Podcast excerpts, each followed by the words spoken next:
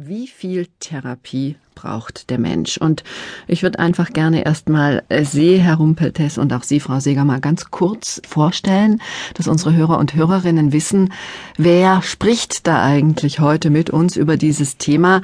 Herr Rumpeltes, Sie sind sozusagen der Vertreter der Therapie. Sie sind Psychotherapeut. Sie arbeiten schwerpunktmäßig als Analytiker.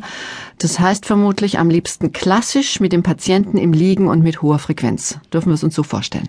Ja, so dürfen Sie sich das vorstellen.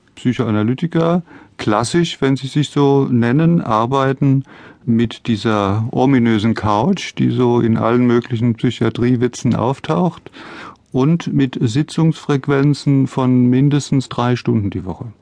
Und wer können Sie das also jetzt nicht ausufern, weil wahrscheinlich sprengt das dann schon die Sendezeit. Aber wer kommt in der Regel mit welchen Fragen zu Ihnen?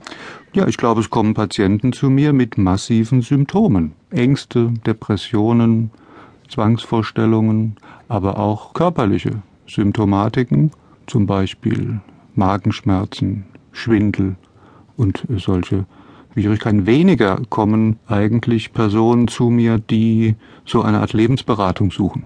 Mhm. Also mit der Art Lebensberatung ist das das Stichwort für Sie, Frau Seger. Sie arbeiten als Coach, als Organisationsberaterin. Ist das Lebensberatung? Würde ich jetzt weniger als Lebensberatung sehen.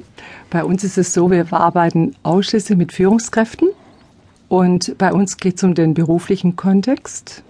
Und es geht vor allem darum, diese ganzen Fragestellungen, die sich in diesem Bereich ergeben, zu bearbeiten.